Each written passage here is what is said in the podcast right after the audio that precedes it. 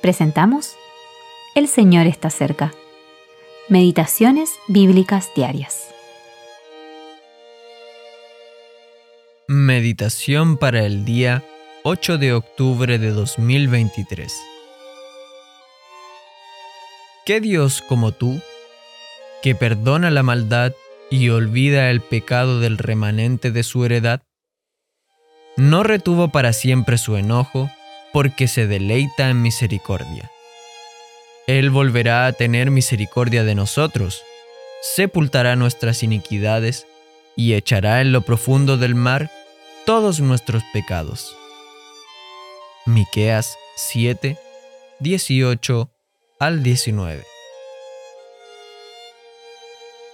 Un Dios justo y salvador. La declaración de los versículos anteriores fluirá de los corazones del remanente de Israel después de haber atravesado las angustias de la gran tribulación.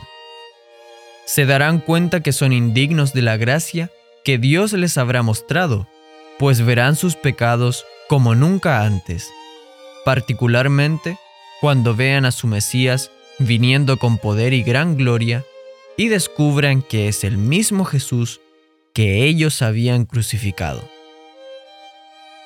Entonces se darán cuenta que este es su gran Dios y responderán con asombro y humildad, ¿qué Dios como tú? Muchos han insistido en que Israel, al haber rechazado a su Mesías, nunca más podrá ser restaurado. Ciertamente, Israel se sentirá indigno de cualquier restauración. Pero ¿qué creyente de entre los gentiles podría decir que son más dignos de la gracia de Dios que los judíos? ¿No dijo el Señor Jesús en la cruz, Padre, perdónalos, porque no saben lo que hacen? Lucas 23, Dios es tan grande que puede perdonar la iniquidad. La iniquidad no es simplemente el pecado, sino el pecado cometido con determinación y obstinación sabiendo que es malo.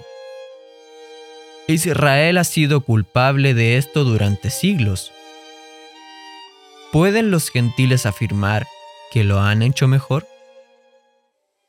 Dios también olvida la transgresión, la desobediencia a las leyes claramente establecidas.